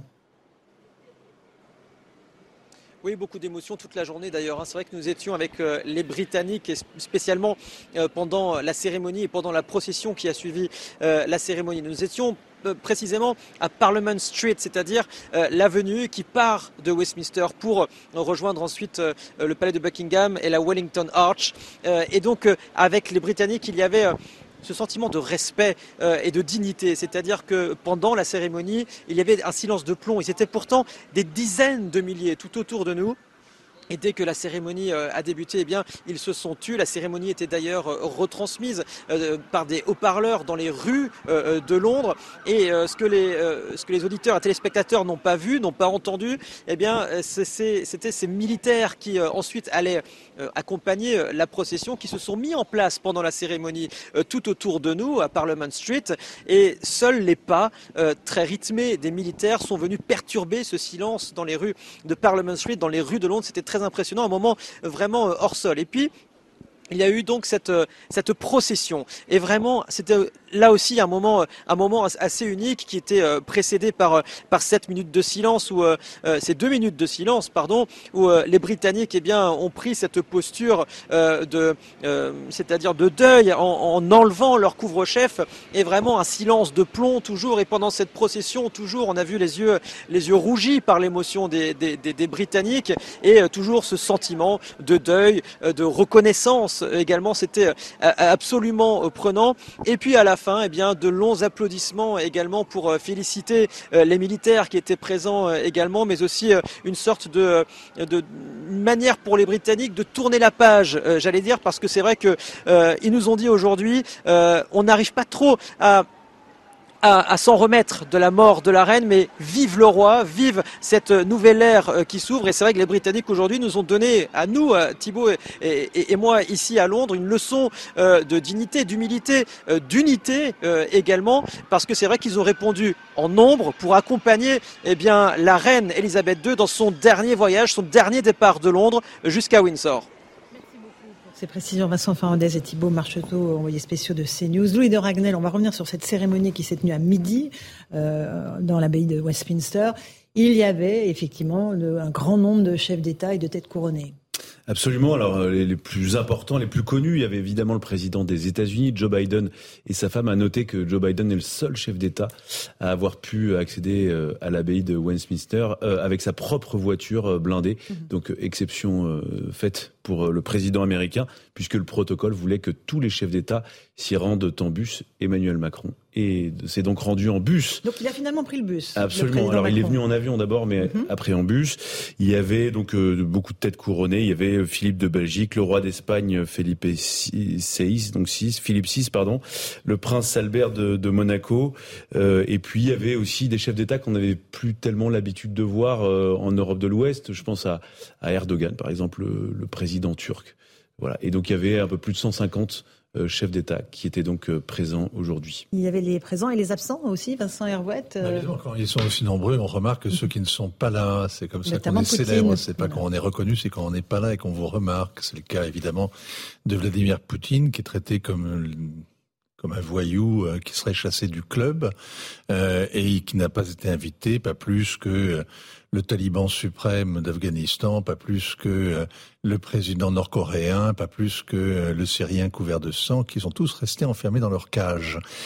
À côté de ça, moi, parmi les présences qui m'a beaucoup frappé, c'est qu'il y avait beaucoup de chefs d'État africains, mhm. notamment euh, des anciennes colonies qui sont aujourd'hui des pays du Commonwealth, ça c'est assez naturel, mais il y avait aussi des chefs d'État africains qui n'étaient pas du Commonwealth, qui sont de parfaits francophones, qui sont même des piliers de ce qu'on a appelé autrefois la France-Afrique. Vous aviez le président Macky Sall du Sénégal, vous aviez le président Kagame mais ça, c'est un pays qui était autrefois francophone et qui devient maintenant anglophone de force.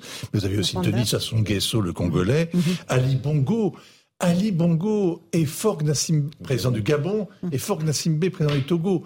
Deux présidents, fils de leur père, curieuse, euh, sont des républiques quasi héréditaires, mais deux présidents qui ne sont pas forcément tellement bien accueillis à Paris et qui ont été invités parce que leur pays a rallié le Commonwealth. Le Gabon, le Togo sont maintenant des fils, avaient pour reine la reine Elisabeth et ont désormais pour roi, en quelque sorte, Charles III. C'est en cela que vous évoquiez le fait que c'était une, des commémorations politiques. Notamment, mais c'est très frappant, si vous voulez, nous, Français, on regarde ça avec une forme d'envie, parce que vous avez tout un peuple qui est rassemblé au pied du trône, mais vous avez aussi Londres qui a claqué la porte de l'Europe, Londres qui a perdu son empire, mais Londres reste quand même une capitale mondiale, reste une, une ville puissante, un soft power absolument extraordinaire qu'on vient de voir s'installer pendant dix jours.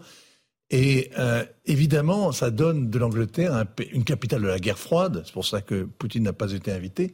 Et ça donne évidemment au Royaume-Uni une force extraordinaire qui n'est pas euh, celle que pourrait lui donner euh, l'état de son économie, l'état de ses finances, l'état de, mm. son armée, etc. Mm. Simon Gillam, là-dessus sur... Euh, oui, oui, je, suis vraiment d'accord avec, la, fin de ses propos. Je, trouve vraiment que les, mots soft power, absolument, je suis complètement en phase.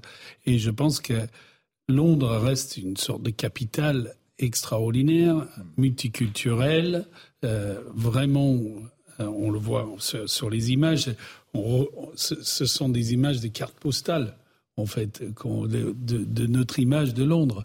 Et donc, je pense que, je vais le dire cyniquement, je pense pour le tourisme, ça va être très très bien. Et donc, ça va, ça va donner envie aux, gens de venir à Londres. Euh, je, trouve qu'en termes de soft power, c'est extraordinaire. Mm-hmm. Je reviens, si je peux, Laurence, sur la partie du Commonwealth. Il n'est pas leur roi comme vous avez dit. Il est le chef du Commonwealth. Et le Commonwealth, c'est aujourd'hui, il n'a pas, il n'a aucun pouvoir sur, sur ces pays, aucun. Mhm. Euh, et, ça, il faut le préciser. Et on, a souvent dit, et je pense qu'un jour ça viendra, que le chef du Commonwealth, c'est pas forcément le, le, le, roi ou la reine britannique. Mais personne n'a jamais imaginé que le président français soit le chef de la francophonie. Hein. Mhm. Non, ça n'a jamais été évoqué. Nathan Devers, qu'est-ce qui vous a, voilà, à travers ces funérailles les plus regardées de l'histoire, euh, quel, est, quel, est, le message euh, que nous adresse la Grande-Bretagne? Écoutez, il y, a deux, il y, a deux, choses qui m'ont marqué. La première chose, c'est qu'évidemment, on avait affaire, on a eu affaire depuis que la reine est décédée, si vous voulez, à, une, à des cérémonies euh, les unes ajoutées aux autres, qui étaient quelque chose de, vraiment en, quelque sorte gigantesque, extrêmement solennel. On a vu, euh, euh, même dans le temps, dans l'espace, dans le nombre de personnes rassemblées, dans, dans la précision des rites, dans la, la, la prolification des symboles. Et pourtant, j'ai trouvé, alors c'est très subjectif, hein, j'ai trouvé qu'il n'y avait pas de gigantisme. Et je trouve que c'est une forme de, cristallisation de l'esprit anglais. Londres est une ville euh, absolument euh, tentaculaire, mais une ville qui n'écrase jamais euh, l'individu, le promeneur, le citadin, le touriste, le voyageur. Et, l'esprit anglais, en quelque sorte, s'exprime dans ce paradoxe-là. Il y avait, paradoxalement, je sais que c'est tout à fait contradictoire ce que je veux dire, mais il y avait une simplicité dans cette cérémonie. C'est-à-dire qu'il n'y avait pas, par exemple, d'exhibition de la tristesse, de la souffrance, des larmes, pas d'exhibition. Enfin, et, puis une forme de, sobriété sur les visages derrière l'aspect totalement euh, mécanisé du rite. Ce qui fait que je pense que la même cérémonie. Et puis, il y a une chose qui m'a marqué, par exemple, devant la, chapelle Saint-Georges, les deux petites maisons à colombage. Mhm. Vous voyez, c'est rien du tout, hein.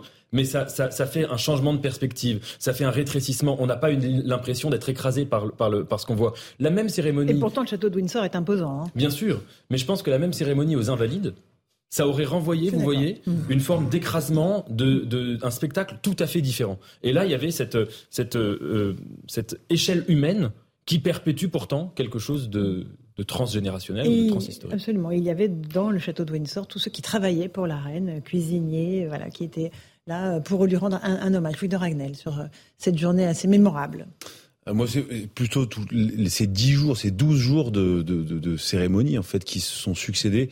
Euh, moi, ce que je retiens, c'est c'est le sentiment de puissance, de réaffirmation de, de, de, la puissance de la part de la couronne britannique, parce que tout le monde est suspendu mhm. à tout ce qui se passe euh, en Grande-Bretagne, tout le monde redécouvre euh, ses uniformes, euh, tous ces, ces, ces, ces, déroulés militaires, mhm. cette espèce de, de cérémoniaux euh, dont on comprend pas forcément toujours le sens, mais je pense que là où vraiment la dimension soft power a bien fonctionné, c'est qu'on retient voilà euh, cette image euh, de la famille royale euh, qui a quand même occupé tout l'espace médiatique depuis dix jours. Allez, il est 18h30, on va faire le rappel des titres de l'actualité, on reviendra sur la Grande-Bretagne dans un instant, mais tout de suite c'est Michael Dorian sur CNews et sur Europe 1.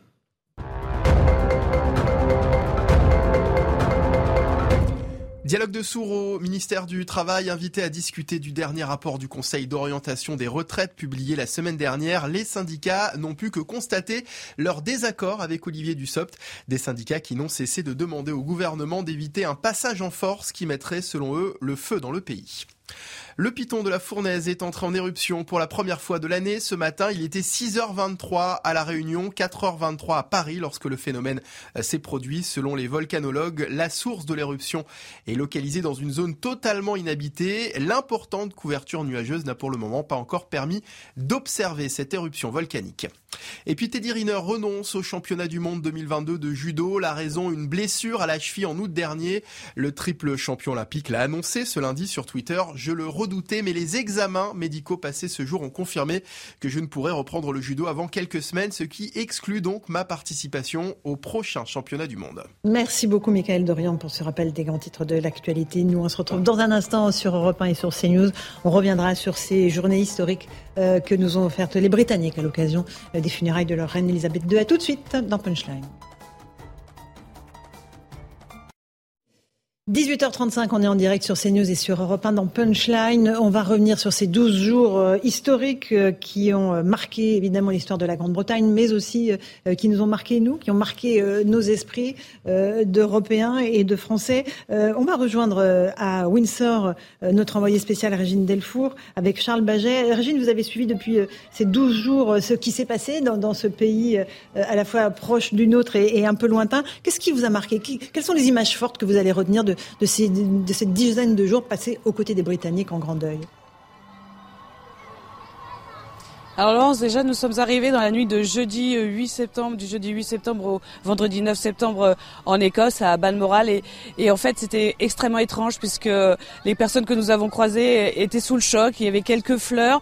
On, on, réalisait pas trop en fait ce qui s'était passé. Donc il y a eu ce premier temps qui était assez étrange. Ensuite nous avons vu les Écossais venir euh, en nombre se recueillir à, à Balmoral. Et puis il y a eu le départ du cercueil de Balmoral pour Édimbourg. Il est passé dans ce village hein, à 10 km euh, de Balmoral où elle avait ses habitudes. Et là, il y avait un silence, mais très très religieux. C'était très impressionnant de vivre ce moment à Balater. C'était euh, c'est un moment fort euh, que, que, je retiens. Ensuite, il y a évidemment son arrivée à Édimbourg où il y a eu la procession et puis les personnes qui ont pu, après se recueillir auprès de son cercueil. Je me suis recueillie auprès de, du cercueil de la reine. Alors je ne suis pas je ne suis pas britannique, ce n'est pas ma reine, mais j'ai j'ai euh, senti énormément d'émotions. Euh, j'étais émue de, le faire et de voir aussi euh, ces personnes qui le faisaient. Il y a eu le départ pour Londres. Nous sommes arrivés à Londres et alors là, c'était une autre dimension avec ces nombreuses personnes, ces files d'attente. J'ai croisé des gens qui avaient fait plus de 16 heures d'attente pour voir le cercueil de la reine. C'est des choses qui semblent totalement invraisemblables. Et il y avait ces gens qui en même temps nous disaient qu'ils étaient contents puisque dans cette file d'attente, ils se sont fait des nouveaux amis, ils ont sympathisé. C'est des choses qui qui m'ont marqué, ça aussi, euh, Laurence. Et puis évidemment, il y a eu euh, ce départ pour Windsor où on retrouvait le côté euh, très intime, très intimiste de Balmoral, parce que c'était une résidence qu'elle aimait, comme comme à Balmoral, comme vous avez vu à la fin de ce service funéraire, le, le joueur de cornemuse, c'est quelque chose que la reine avait demandé puisqu'elle était très attachée à l'Écosse. Elle était à moitié écossaise par sa mère. Et en fait, il y a eu ce, tout ce tout ce moment, comme en Écosse, quand les, les Écossais m'ont dit qu'ils étaient très fiers en fait qu'elle qu'elle soit décédée en Écosse, parce que jamais ils auraient pu assister à, à cet événement, jamais ils auraient vu la couronne d'Écosse sur le cercueil de, la reine. Ce sont ces moments de ces gens, que ce soit des Écossais, des, euh, des, Gallois, des, des Irlandais, euh, des, euh, des Anglais, mais aussi euh, des gens venus euh, de partout dans le monde, cette ferveur, cet amour pour la reine, où ils nous disaient sans arrêt, mais euh, elle fait partie de ma vie. J'ai grandi avec avec la reine, elle est partout. C'est ma grand-mère, c'est quelqu'un qui est de mon entourage. Et encore aujourd'hui, alors qu'elle est décédée le le 8 septembre, nous sommes le 19, ça fait 11 jours. Il y a encore des gens qui m'ont dit, mais alors quand je, je, n'y croyais pas encore, il a fallu que je voie le cercueil pour que je me suis dit, pour que je me dise, ça y est, c'est terminé. Merci beaucoup d'avoir partagé avec nous euh, les moments forts euh, que vous avez vécu, euh, Delfour, avec Charles Baget. Merci pour la couverture extraordinaire que vous avez faite de, cet événement. Vincent Fernandez, Thibault Marcheteau, j'ai envie de vous poser la même question. Vous, vous êtes à Londres. quels ont été les moments les plus forts, selon vous? Eh bien, c'est un petit peu comme, euh, euh, ce qu'a dit Régine à l'instant, c'est-à-dire que euh, ce sont les gens, ce sont les Britanniques qui nous ont vraiment marqué ici leur, dignité, leur humilité dans cette période de, recueillement. Je me souviendrai vraiment longtemps, je pense, de, ce, cette personne âgée, j'allais dire, de ce grand-père qui s'appelle John. John, c'est un, militaire à la retraite qui était là pour la procession de la reine qui partait de Buckingham Palace jusqu'à euh, Westminster Hall mercredi dernier. Nous l'avons rencontré euh, alors qu'il était, euh, qu'il était dans le public. Il est venu nous voir très spontanément. Et il nous a euh, demandé pour qui on travaillait, d'où on venait, on a fait connaissance. Et puis euh, c'était quelqu'un euh, qui était animé de ce devoir de Britanniques et également de vétérans de l'armée britannique, eh bien de, de venir se recueillir auprès du cercueil de la voir une, une, dernière fois ce, vétéran de l'armée britannique qui a d'ailleurs fait connaissance avec toutes les personnes qui étaient euh, autour de nous et qui a mis une, sorte d'ambiance, d'atmosphère très conviviale, très familiale euh, pendant 7 à 8 heures d'attente. Et ça, c'est un petit peu euh, l'esprit que l'on a retrouvé dans la file d'attente, parfois de jusqu'à 25 heures d'attente que l'on a retrouvé aujourd'hui également lors de la procession qui partait de Westminster Abbey jusqu'à Buckingham Palace. voilà un petit peu ce que, ce que je retiens ce que je retiens, c'est la dignité et l'humilité de ces, de ces Britanniques. Enfin, J'allais dire également, euh, à titre personnel, ce que je retiens, c'est d'avoir été aux premières loges euh, de cet événement historique et euh, à titre personnel et professionnel. C'était vraiment un honneur de, pouvoir couvrir tout cela pour CNews et pour Europe 1 et pour vous également, cher Laurence, parce que on sent vraiment ici, et j'espère qu'on a su eh bien, le retranscrire, qu'on a vécu l'histoire, réellement vécu l'histoire, et vous la décrire également, parce que ici, c'est un événement historique. Vraiment, le pays était à l'arrêt aujourd'hui, littéralement. Et, euh, voilà, donc c'était vraiment un, moment euh, euh, fort de leçons, d'humilité, de dignité. et c'est toutes ces personnes de toutes, de toutes, les, de, toutes les origines, de toutes les classes sociales également qui sont venues se recueillir. On a vraiment eu des, reçu des leçons pendant, pendant ces dix jours ici. Merci beaucoup Vincent Fernandez, Thibault Marcheteau. Je salue toutes les équipes de CNews et d'Europe 1 qui ont formidablement travaillé, Florian Tardif, Stéphane Plat ou encore Anaïs Cordoba, qui nous ont fait vivre euh, ces moments, euh, euh, Simon Gillan, vous, que vous, Britanniques, vous, vous vivez, évidemment, mais pour nous, c'était pas évident. Et en fait, on s'est laissé prendre dans cette mécanique, on s'est laissé prendre par voilà, le faste de ces cérémonies, et elles ont réveillé peut-être quelque chose en nous de l'ordre de, la nostalgie, nostalgie de, l'autorité, de, de, la permanence de l'État, que nous avons peut-être un peu perdu dans nos démocraties. Oui, je suis d'accord, mais moi, je voudrais signaler autre chose. Je, pense qu'on n'a pas du tout parlé de l'humour de la reine. Ah. Et la semaine dernière, on, nous a rappelé beaucoup parce que beaucoup de personnes ont raconté des histoires qu'elles ne pouvaient pas raconter avant parce qu'elle était là. Et, ça, c'était vraiment bien. Mais il y avait, on a vu en boucle le film avec Paddington, Paddington Bear, et, et des personnes qui apportaient des sandwichs de marmelade. L'ours ah, Paddington. Oui, pardon, pardon, l'ours Paddington, Paddington Bear, l'ours. Oui, pardon. Et, et c'était formidable de voir, revoir ce film et qu'elle a fait au mois d'avril cette année. Mhm. Et donc pour moi, c'était superbe de, de, revoir ça et de voir comment elle jouait avec l'ours, mhm. qui était même pas dans la salle quand elle a tourné le film. Elle jouait toute seule en fait, face à une chaise vide. Exactement. Et malgré ça, elle était dans le ton. Elle était parfaite. Elle était parfaite. Et ça, c'était formidable. Ou avec James Bond, où elle se parodiait elle-même. Mm-hmm. Et je pense qu'il faut retenir ça aussi. C'est pas mm-hmm. que dignité, humilité, votre correspondant à Londres. Je suis d'accord avec lui. C'est vraiment deux jolis mots, mais aussi l'humour britannique qu'elle avait et qu'elle incarnait. Nathan Devers, euh, les images marquantes, on les a évoquées. Euh, il y a cette dernière journée qui a été vraiment époustouflante.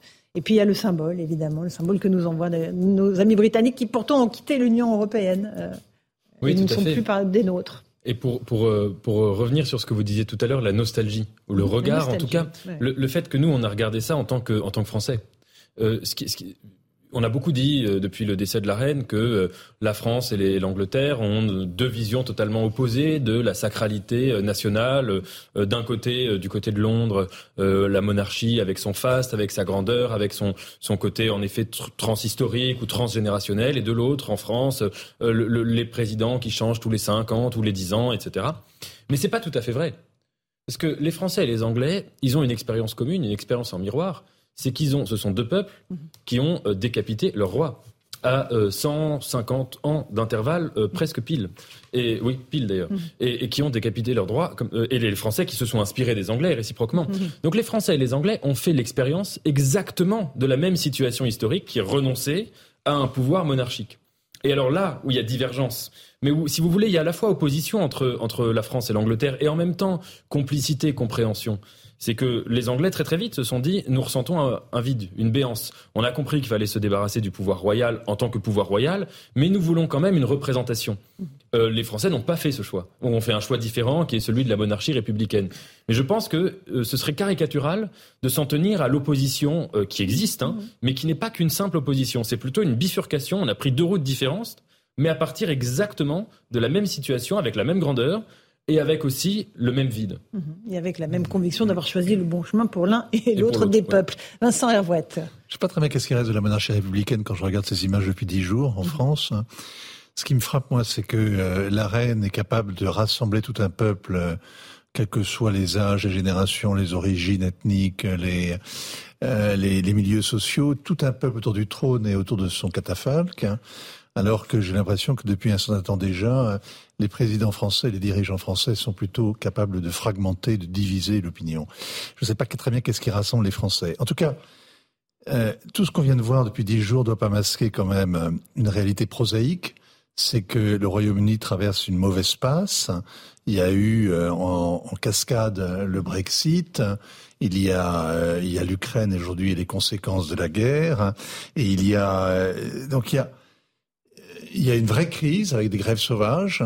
Euh, les dix jours euh, et cette journée fériée euh, aujourd'hui sont une parenthèse. Voilà. voilà, c'est une parenthèse. C'est aussi pour ça qu'elle était peut-être si aimée, si confortable, ça évitait de se confronter avec la réalité, c'est-à-dire ben, la hausse des prix de l'énergie considérable. Accessoirement, ça a réellement savonné la planche du nouveau Premier ministre qui venait juste d'annoncer un plan très très fort pour aider les, mm-hmm. les, les, les, familles mm-hmm. à boucler leur, leur facture de chauffage. elle a été interrompue en plein discours Tout à la ça a été hein. totalement ruiné. Son départ, il n'y aura pas d'état de grâce. Demain, les grèves sauvages vont reprendre. La livre sterling n'a jamais été aussi basse par rapport au dollar depuis 40 ans. Euh, il y a une, vraiment une, période très difficile. Et donc, on peut quand même se demander, à la fois admirer l'union de tout ce peuple, euh, l'incroyable service que rend la monarchie à ce pays, et en même temps se dire qu'une parenthèse vient de se refermer et que c'est peut-être une époque qu'on vient d'enterrer, mhm. même si, euh, je ne vois pas pourquoi, le roi Charles n'arriverait pas à, se tenir à la hauteur de sa mère. Euh, j'aimerais juste qu'on s'intéresse au roi Charles III. on va écouter Jean Descartes, l'historien, un grand spécialiste de la monarchie britannique, qui estime que c'est un souverain éclairé. On l'écoute.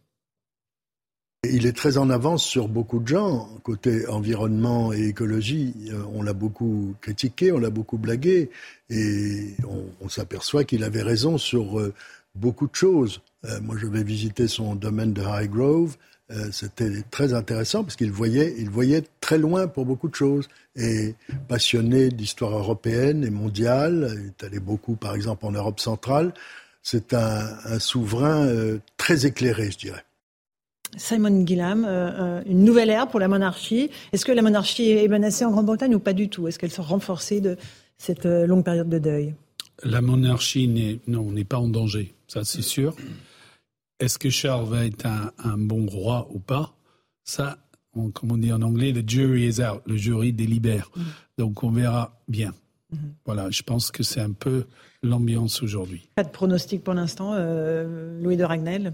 Je reviens simplement sur euh, ce que vient de dire Jean Descartes, que je respecte infiniment, que j'apprécie beaucoup. Mais juste une précision, euh, on dit beaucoup que Charles est euh, écologiste, avant-gardiste, voilà, c'est des choses qu'on entend beaucoup. Mais il faut quand même pas oublier que il a aussi une vision un peu politique de l'écologie, dans le sens où tous ces domaines où justement il y a beaucoup de il favorise la biodiversité. Tous ces domaines, toutes ces activités sont extrêmement profitables, extrêmement rentables. Et donc, c'est un sacré pied de nez, euh, parce qu'aujourd'hui, quand on entend parler d'écologie, euh, c'est plutôt associé, ou c'est plutôt un synonyme de la décroissance, de concept voilà, venu un peu de, de l'extrême gauche.